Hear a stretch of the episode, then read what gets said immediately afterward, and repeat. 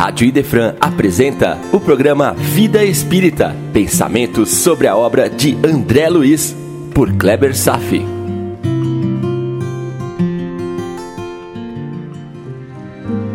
Nosso Lar, capítulo 14, Elucidações de Clarencio, parte 1. Do livro Pão Nosso, de Emmanuel, o texto 2, intitulado Pensa um pouco. Inicia com as palavras de Jesus em João capítulo 10, versículo 25. As obras que eu faço em nome de meu Pai, essas testificam de mim. É frequente a preocupação do homem comum relativamente às tradições familiares e aos institutos terrestres a que se prende, hipervalorizando seu nome exaltando-se os títulos convencionais que identificam a personalidade. Entretanto, na vida verdadeira, criatura alguma é conhecida por semelhantes processos e títulos. Cada espírito traz consigo a história viva dos próprios feitos e somente as obras efetuadas dão a conhecer o valor ou demérito de cada um. Que importante isso, meu irmão. Você é reconhecido pelas suas obras, não pelo que diz ser. É conhecido pelo produto de seu trabalho. Lembra da lei natural do trabalho? Seguindo em frente. Com o enunciado, não desejamos afirmar que a palavra esteja desprovida de suas vantagens indiscutíveis. Todavia, é necessário compreender-se que o Verbo é também profundo potencial recebido da infinita bondade, como recurso divino, tornando-se indispensável saber o que estamos realizando com esse dom do Senhor Eterno. É avaliar as realizações a partir do que se diz, sendo a palavra o agente de transformação. A afirmativa de Jesus, nesse particular, se reveste de imperecível beleza. Que diríamos de um Salvador que instituísse regras para a humanidade sem partilhar as dificuldades e impedimentos? O Cristo iniciou a missão divina entre os homens do campo, viveu entre os doutores irritados e pecadores rebeldes, uniu-se a doentes e aflitos, comeu o duro pão dos pescadores humildes e terminou a tarefa santa entre dois ladrões. Que mais você deseja? Se aguarda a vida fácil e situações de evidência no mundo, lembre do Mestre e pense um pouco nas suas palavras. As obras que eu faço em nome do meu Pai, essas testificam de mim. Esse texto de Emmanuel cabe perfeitamente no capítulo de hoje. Chegou o momento de André Luiz fazer a sua solicitação para o ministro Clarencio, que continua a expressar-se com energia e serenidade, sem ofender, mas sem deixar de apontar as verdades necessárias ao aprendizado. Observe que questionamento interessantíssimo André Luiz levanta e que merece meditação profunda. Ele diz, abre aspas, não seria melhor calar, aprendendo a esperar deliberações superiores? Fecha aspas. Que interessante, né? Pois é, provavelmente sim. Seu espírito afoito o está conduzindo como nós mesmos já nos conduzimos muitas e tantas vezes por diversas veredas. Em algumas ocasiões, já nos conduzimos com uma certa impetuosidade às vezes, esperar um pouco, um pouquinho que seja, poderia nos trazer as respostas para as nossas perguntas, ou a nos levar aos resultados que almejamos. Você está entendendo?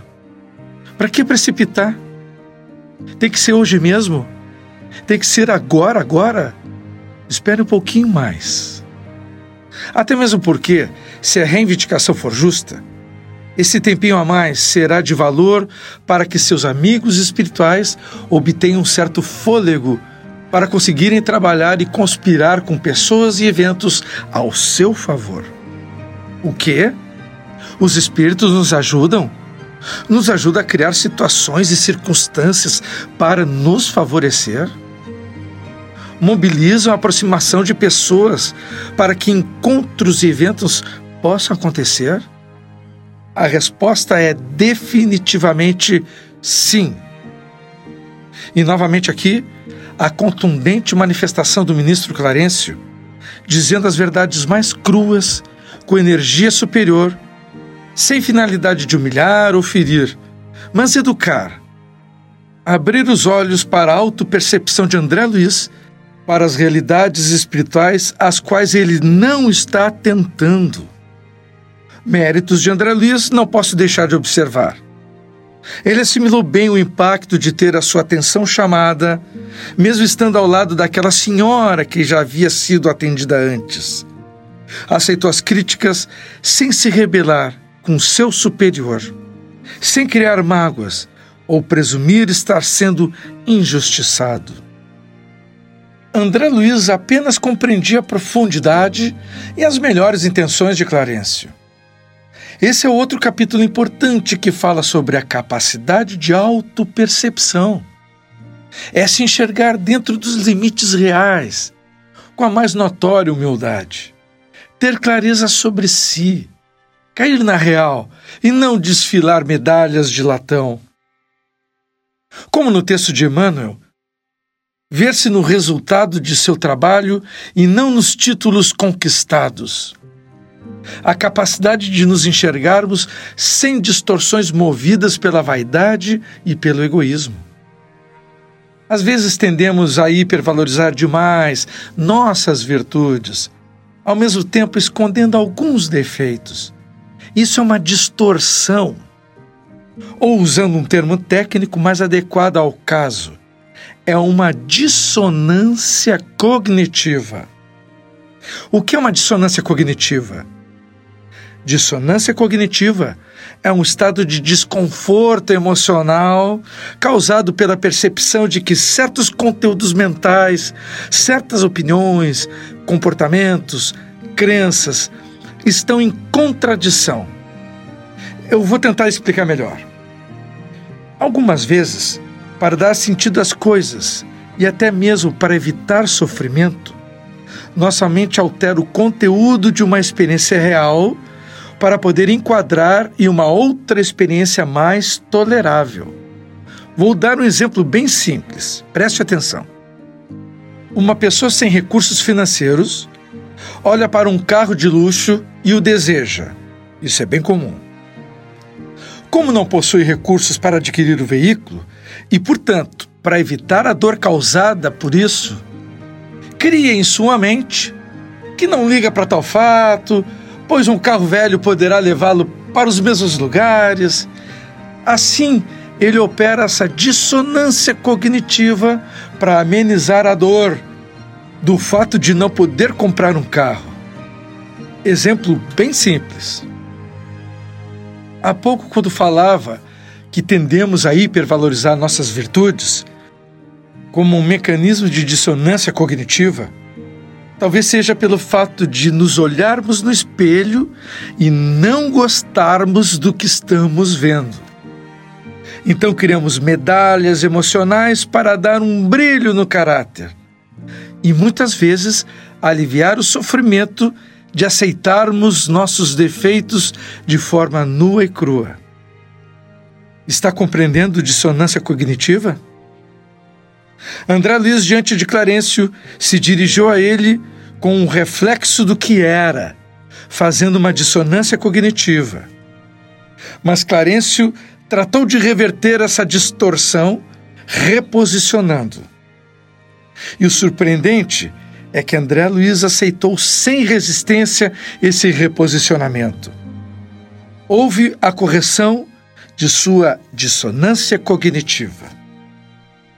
Humildade é um artigo um pouco mais raro em nosso mundo terreno, onde o encarnado tem de procurar, fora de si, as causas de seus problemas interiores ou das situações indesejáveis.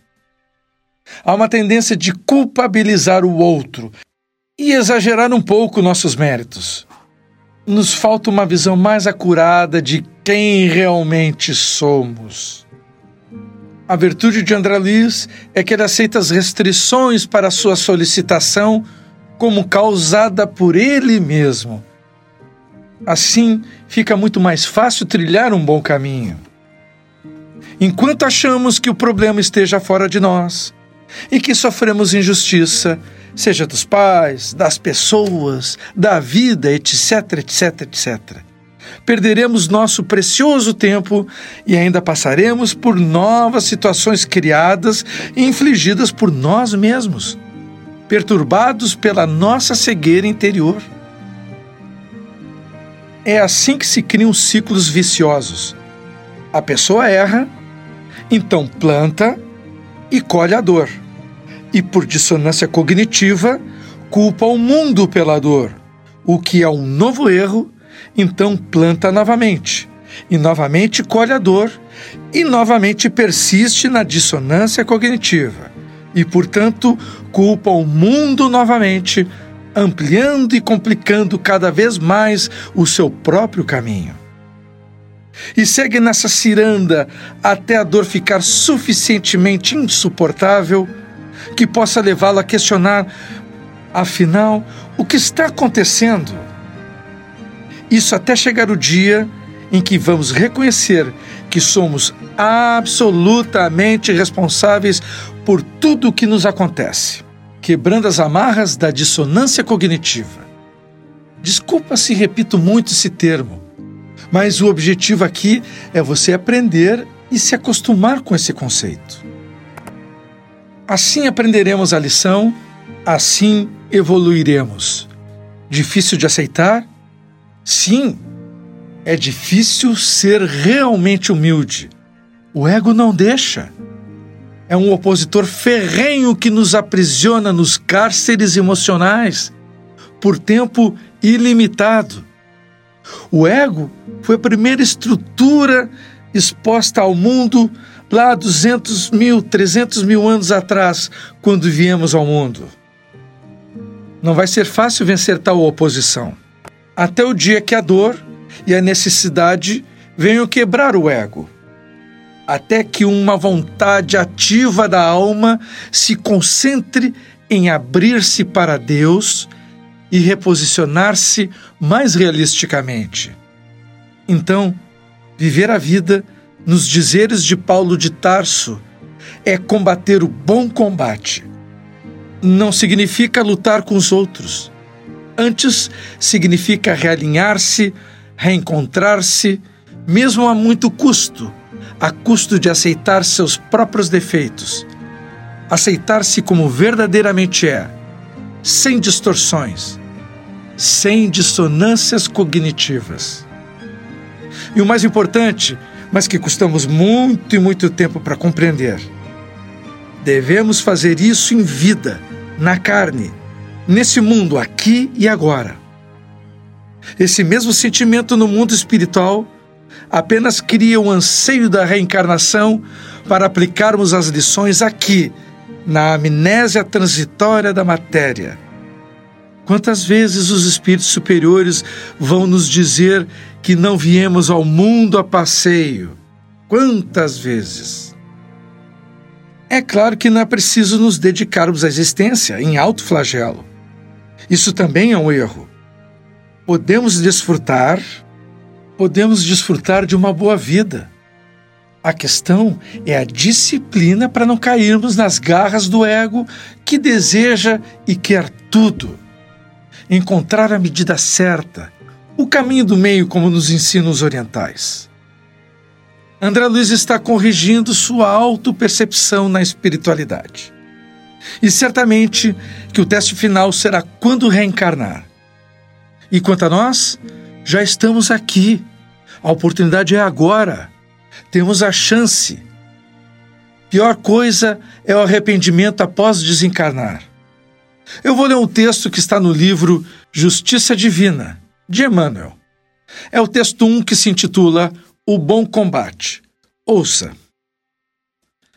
Voltando à pátria espiritual, depois da morte, estamos frequentemente na condição daquele filho pródigo da parábola, de retorno à casa paterna para a bênção do amor. Emoção do reencontro, alegria redescoberta. Entretanto, em plena festa de luz, quase sempre desempenhamos o papel do conviva do cérebro deslumbrado, mas trazendo espinhos no coração. Por fora, é o carinho que nos reúne, por dentro, é o remorso que nos fustiga. Vanguarda que fulgura, retaguarda que obscurece. Êxtase e dor, esperança e arrependimento. Reconhecidas as mãos luminosas que nos afagam, muitos de nós sentimos vergonha das mãos sombrias que oferecemos. E porque a lei nos infunde respeito à justiça, aspiramos a debitar a nós próprios o necessário burilamento e a suspirada felicidade. Rogamos dessa forma a reencarnação pelo propósito do recomeço, buscando a tarefa que interrompemos e a afeição que traímos, o dever esquecido e o compromisso menosprezado, famintos de reajuste. Agradece assim o lugar de prova que te sintas. Corpo doente, companheiro difícil, parente complexo, chefe amargo e dificuldade constante são oportunidades que se renovam. Todo título exterior é instrumentação de serviço. A existência terrestre é um bom combate. Defeito e imperfeição, débito e culpa, são inimigos que nos defrontam. Aperfeiçoamento individual é a única vitória que não se altera.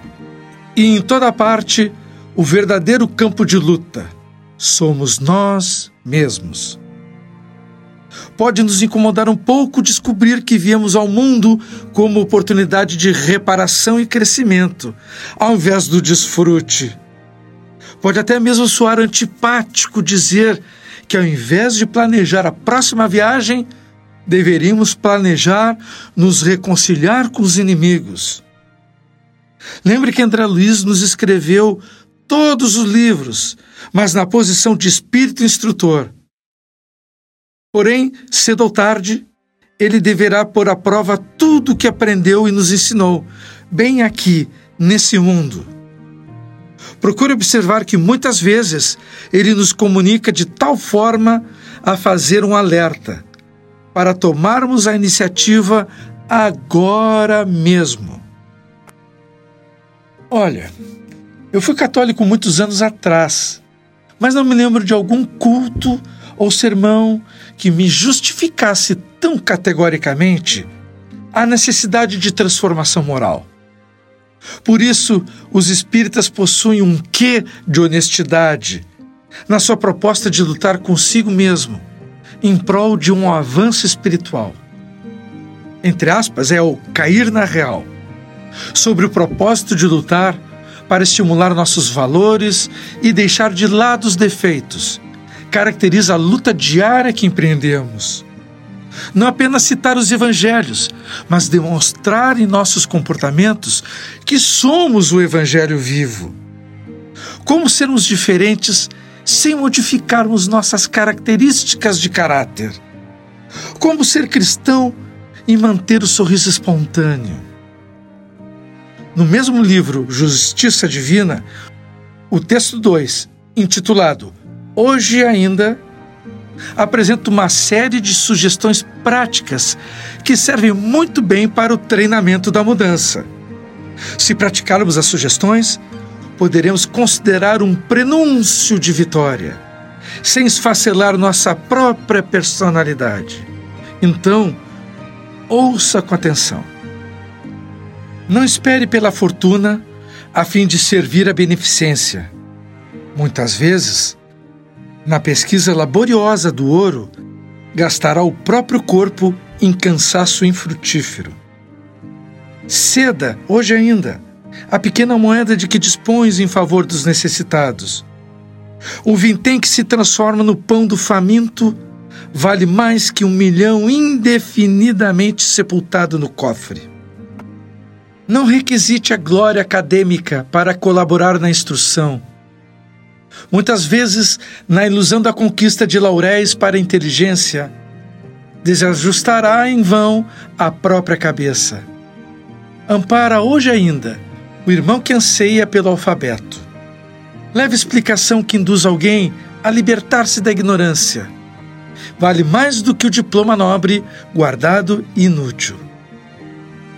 Não exija ascensão ao poder humano a fim de proteger as vidas alheias.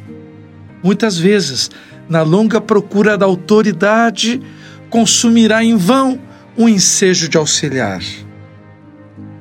Acende hoje ainda, para essa ou aquela criança extraviada, a luz do caminho certo. Pequeno gesto edificante que incentiva um menino a buscar o melhor vale mais que a posição brilhante sem proveito de ninguém. Não solicite feriado para socorrer os aflitos muitas vezes reclamando tempo excessivo para cultivar a fraternidade, perderá improdutivamente o tesouro dos dias. Estende hoje ainda alguma palavra confortadora aos companheiros que a aprovação os envolve em lágrimas. Uma hora de esclarecimento e esperança no consolo aos que choram vale mais que um século de existência amarrado à preguiça. Não perca a ocasião para o teu heroísmo, nem aguarde a santidade compulsória para demonstrações de virtudes. Comecemos a cultura das boas obras, hoje ainda, onde estivermos, porque toda migalha do bem com quem for e onde for é crédito acumulado ou começo de progresso na justiça divina. Meu irmão, eis aí um bom roteiro, algo por onde começar. Ouça ou leia novamente o texto para o seu próprio benefício e que possa começar hoje mesmo seu treinamento para a luz. Por enquanto era isso. Desejo a todos muita paz e até breve. A Rádio Idefran apresentou o programa Vida Espírita, por Kleber Safi. Todas as terças e quintas, às nove da manhã. Programa Vida Espírita